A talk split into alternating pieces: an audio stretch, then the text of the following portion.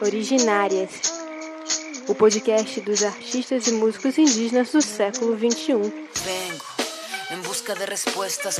Selvagem como o vento. Noite de luau, Irapuru sem mim. União da nação, rei. Sejam bem-vindos ao Originárias. Essa é uma retomada sônica pela pluralidade desconhecida. Sou Aratiquira, muitos me conhecem como Renata Machado, tupinambá, jornalista, roteirista, poeta, produtora e cofundadora da Rádio Andê, primeiro web rádio indígena do Brasil. Trabalho desde 2006 na difusão das culturas indígenas, passando por diferentes projetos, espaço nas redes dedicado à valoração de nossas identidades. Pesquiso nos últimos sete anos artistas, músicos, realizadores brasileiros e de outros países, muitos dos quais eu venho fazendo listas, entrevistas e outros meios de divulgação na Yandê, desde a sua fundação em 2013, em busca de mais espaço para os artistas e músicos indígenas, línguas, culturas, cinema, poesia, artes e etnomídias, com inspiração do trabalho na Rádio Yandê e também de nossos apoiadores do Dubden e também dos artistas, nasceu Originárias, começou a ser desenvolvido em outubro de 2018 no programa de arte sônica amplificada, uma parceria da Oi Futuro com instituições britânicas, da qual fui selecionada para um grupo de narrativas junto com outras mulheres. Criamos o Pod Sim, primeiro selo de podcast feito e realizado por mulheres no Brasil. Eu convido vocês a escutar todos os programas do Pod Sim, escutar o Originárias, compartilhar, conversar, divulgar e buscar em suas redes sociais. Nos siga no Instagram. A primeira entrevistada é uma brasileira mineira de sangue mapuche, filha de imigrantes chilenos e com muita ansiedade que realizei essa entrevista depois de um dia maravilhoso, um show maravilhoso, uh, num sábado no dia 9 de fevereiro, no bairro de Pinheiros, em São Paulo, e assim que representa muito o empoderamento e originalidade feminina no rap brasileiro, com um tempero indígena do sul do nosso continente. Meu nome é Brisa della Cordilheira, Cogio. Cogio em Mapuche significa gavião colorido. Muito lindo, né? Meu nome. É o nome, na verdade, da família do papai, do meu pai que é o mais Mapuche mais originário mesmo. Minha mãe já tá, minha mãe já veio da miscigenação. E é isso, é um povo chileno de resistência. E meus pais saíram do Chile na época da ditadura do Pinochet, né? Que meu pai ele estava sendo constantemente preso no Chile em toques de recolher, enfim, minha mãe começou a ficar assustada com isso também. E ela estava grávida, ela também quase foi presa umas semanas antes de tomar essa decisão para de vir embora, porque ela dava aula no magistério de resistência também é, do movimento estudantil. E aí os dois, é como o Jean Willis, o Willis, né? Ele quis permanecer vivo, que é uma forma de resistência e luta, com certeza. Minha mãe também queria que eu conseguisse nascer sem estar naquele ambiente de violência e continuar a luta de outra forma fazendo arte, eles são artesãos os dois. E eles vieram para o Brasil com nove meses na barriga, eu estava. E aí eles atravessaram a fronteira, a cordilheira, e meu nome ficou esse, Gavião Colorido da Cordilheira dos Andes. Esse nome é lindo, eu adoro Sim. o nome. E quando começou uh, a música na sua vida, quando ela entrou na sua vida? Eu acredito que a música sempre esteve presente. Eu, eu desde que eu sei da minha existência, a música já existia comigo, assim.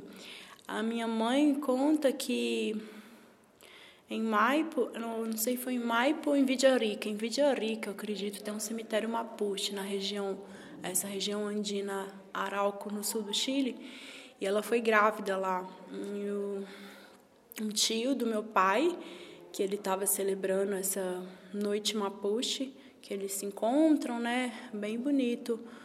Também o enterro, como ele acontece, também é feito de forma respeitosa. E aí minha mãe foi em algumas dessas cerimônias, não tenho certeza qual, mas ela me conta que ele botou a mão na barriga dela e falou que eu ia ser cantora e que eu ia ecoar canto, os cantos mapuches pelo mundo, assim. Então, minha mãe foi me contar isso bem depois, mas quando eu já era mais velha. Só que desde criança, mesmo sem saber disso, Hum, eu, eu lembro que meus pais trabalhavam em casa com artesanato. E aí eu fazia várias coisas com eles, brincava, engoli várias pedrinhas quando eu era criança, que achava colorido e achava que podia engolir, brincar. E aí, essa forma de estar tá sempre no meio do artesanato, eles sempre estavam ouvindo música. E eles escutavam Violeta Parra, Los Raivas, bastante folclore chileno ligado aos povos indígenas originários. E então, eu, as primeiras músicas que eu cantarolei foram essas, Los Raivas, El Condor Passa, Graças à Vida da Violeta Parra, Victor Hara, sempre música de resistência da época da ditadura e também músicas folclóricas dos povos indígenas. Então, é, a música ela, e a resistência elas entraram junto na minha vida, assim. E aí, quando eu era criancinha, eu colocava eles para assistir meu show. Eu fazia show, me vestia, enchia de, de, artesanato que meus pais faziam, eu colocava, pintava a cara e, e fazia várias brincadeiras como se fosse o meu show e eles adoravam, assim, era a parte que a gente tinha que eles descansavam e que eu tinha uma interação com eles, porque eles trabalhavam muito, então era muito difícil a gente ter uma interatividade assim deles pararem o trabalho para cuidar da gente. Então, quando eles descansavam um pouco no sofá, eu aproveitava e brincava com eles assim. Então, sempre teve muita arte perto. É a forma que a gente resistiu à pobreza também, a forma como eles começaram a vida do nada no Brasil, né? Porque eles vieram só com uma mochilinha nas costas, ilegais e tudo isso. E você tem um álbum, né, assim, com o nome Mapuche, né? Fale um pouco mais como foi o processo desse álbum, de criação desse álbum. Então, mesmo tendo essa identidade construída de latino-americano e povo ameríndio desde criança, eu não me reconhecia como povo Mapuche por estar distante do lugar de origem. E, então a minha referência era a música, a minha referência era a música, fotos. Meu, meu tio tinha bastante fotos, meu pai tinha algumas. Então, aos anos 90, de internet, né, essas coisas, e aí a minha referência era a arte. Quando começou a ter internet, eu comecei a ficar curiosa sobre o que era Mapuche mesmo e procurar mais coisas. E aí eu fui encontrando muitas coisas na internet. E aí eu conversava com os meus pais na oficina onde eles trabalhavam, com meu pai principalmente.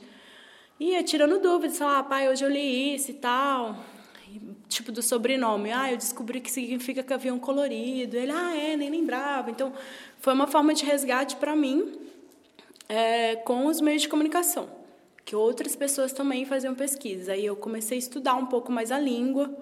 E eu lembro que eu tinha palavras dos amigos que visitavam meus pais, artesãos que viajavam, outros chilenos. Então, tinha palavras tipo maricheu, Neuen, Neuen, né?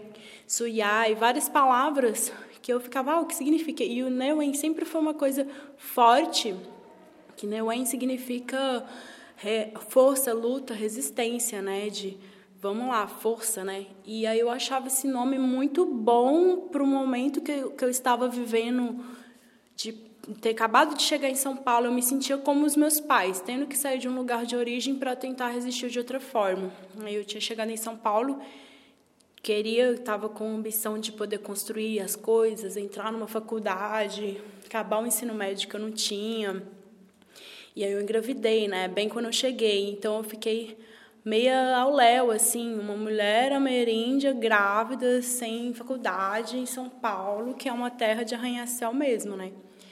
E aí eu senti São Paulo um pouco mais assim, em alguns lugares que eu habitava, que eu sentia que as pessoas se sentiam incomodadas com a minha presença ali. E no meio acadêmico, principalmente, eu sou pró-uni, né? E aí eu entrando, então eu comecei a construir uma identidade para reforçar e não invisibilizar e não silenciar mais, porque eu acredito que silenciar também faz parte da gente fingir que não existiu, né? É, a gente não criar a identidade, não multiplicar a identidade, não falar da identidade indígena é um embranquecimento. Então, eu comecei a pesquisar não só da, da cultura mapuche, mas para outras culturas e botei esse nome no disco, que foi meu primeiro trabalho. Eu falei, é o meu primeiro trabalho e ele diz tudo que eu sou, toda essa construção até aqui. E Neuen é uma construção de força, tanto dessa história que eu te contei do início, né, de como foi construída essa identidade, até o momento, momento presente, quando eu escrevi o álbum, que eu estava nessa de ficar viva na resistência da arte, né. Então, acho o Neuen ele tem múltiplos significados e assim como nós mulheres assim. E como é que veio o Selvagem como Vento? O Selvagem como Vento veio dois anos depois, porque depois que eu fiz o Neuen, eu comecei a tocar ele pelo Brasil, fiz umas viagens, conheci outras pessoas da cultura hip hop, fui em muita quebrada, fiz muito trabalho em quebrada que me enriqueceu muito, conheci o rolê das mães de maio. É, e aí eu comecei a tentar, eu tinha um choque de realidade que eu fazia trabalho nas quebradas e fazia que, trabalho na noite também, de São Paulo e de outras cidades. E eu senti que a cultura do hip hop, ao mesmo tempo que ela era resistência na quebrada, ela estava meio dispersa nas baladas. E a gente está vivendo um momento que o vício ele se torna um, um lugar muito confortável e atrativo para o momento que a gente não quer enxergar, que é esse momento de luta e luto, né, que a gente está passando no nosso país e na América Latina em geral, né? Então eu escrevi o Dias e Noites de Amor e Guerra porque eu senti esse clima em 2017 e eu não estava conseguindo escrever nada assim. Diante desse cenário, eu não conseguia pensar um álbum porque eu estava tentando ficar viva com a questão da maternidade, morando em quebrada, mantendo a arte. Então eu não conseguia parar para criar um álbum. Estava preocupada em pagar o aluguel e fazer o corre acontecer.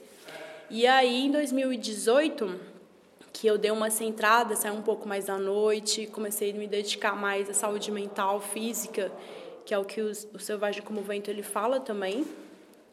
Isso de ficar viva, Violeta Sefo, é muito é, essa questão do que, que é a arte, como, como que eles vendem a arte da gente como chaveirinho também, como fica o artista diante disso e como o cenário político quer que a gente fique paralisado, né? Então, por isso é selvagem como o vento.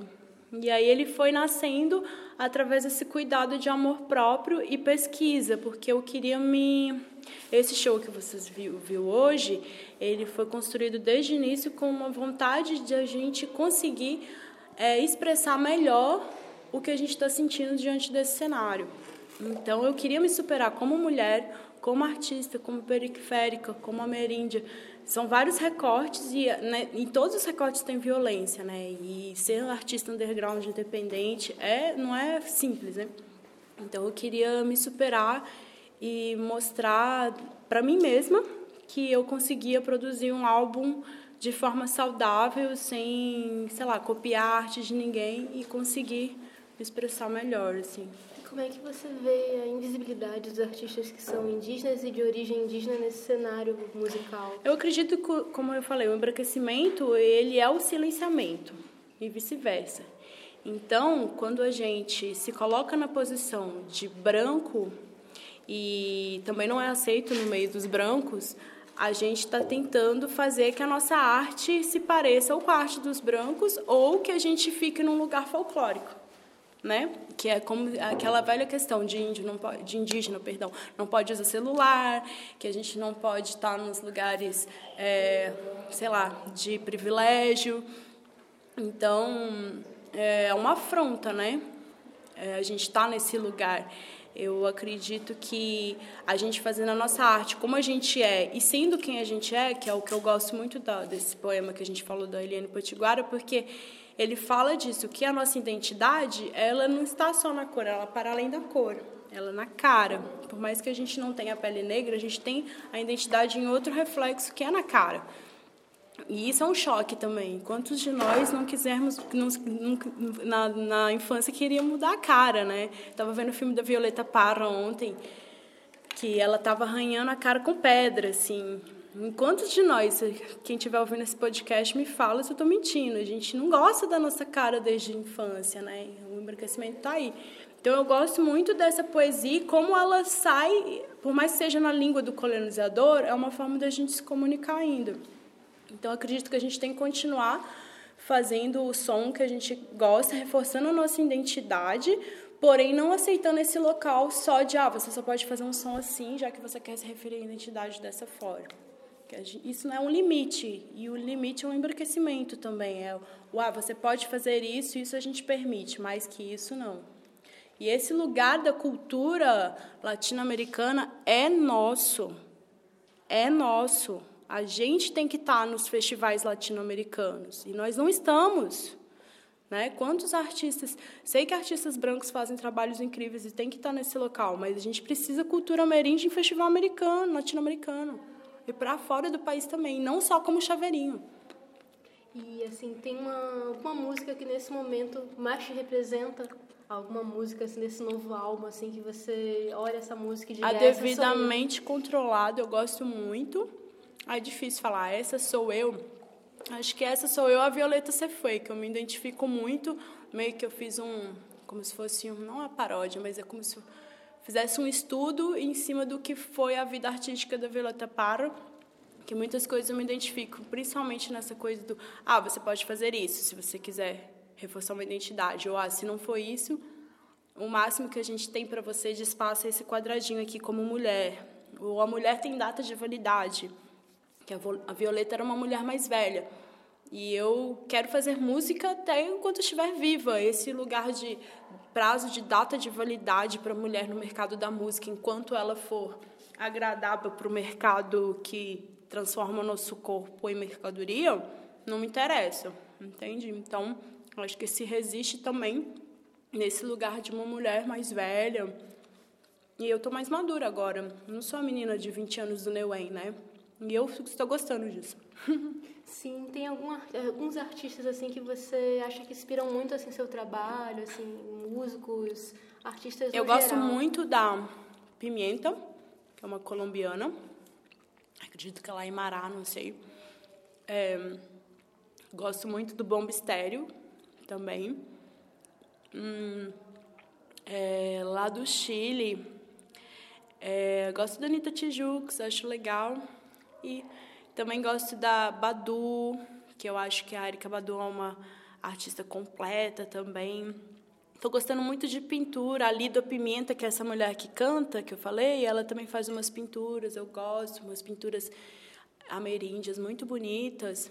Então, eu estou nessa de cada vez mais consumir nosso material. E é muito legal que esse trabalho que você está fazendo e outros indígenas estão fazendo, da gente se conectar de alguma forma, porque muito tempo a gente esteve disperso, né? E isso é um embranquecimento também. A gente entender, começar a se chamar de parenta, começar a reforçar a identidade, criar eventos que a gente possa sentir um, um espaço para nós juntos, é muito bom. E para a gente somar com as culturas negras e de periferias também, porque onde o indígena habita não é no lugar rico que o homem branco habita. Ele habita junto com os periféricos também, né? Então é nesse ambiente de comunidade que a gente também tem que falar sobre isso.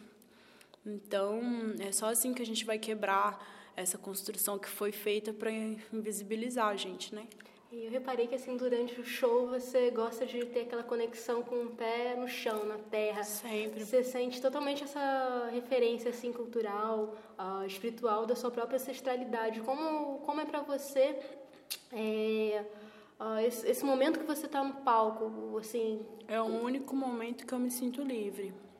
Esse é o único momento, não só no palco, quando eu estou em pé no chão com conexão com a música, eu sinto que é um canal que se abre, onde eu nunca nunca estou sozinha. Eu acho que eu, quando eu estou ali, eu estou com o espírito de vários ancestrais e com a força de luta deles.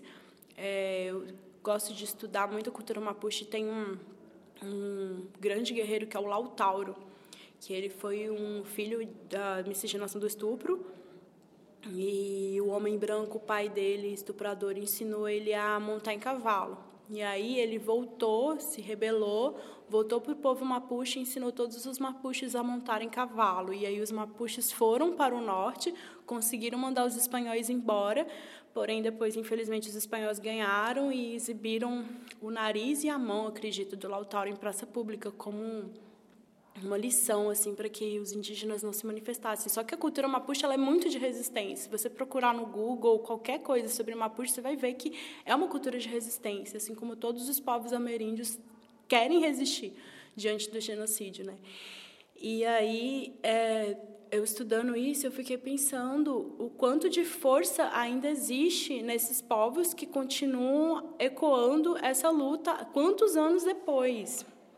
Né? A gente tem uma história de invasão da América de mais de 500 anos.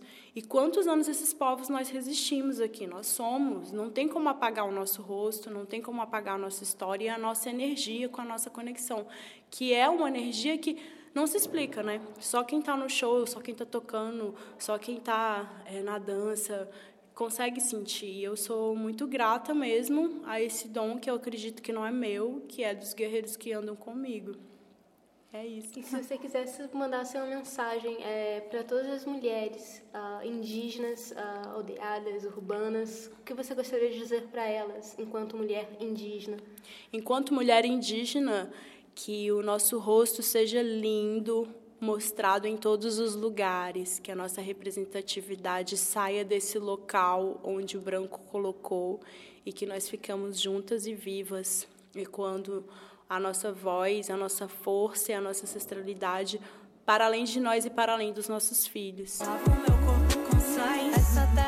tem sangue Pode sim. Um selo de podcast produzido e apresentado por mulheres.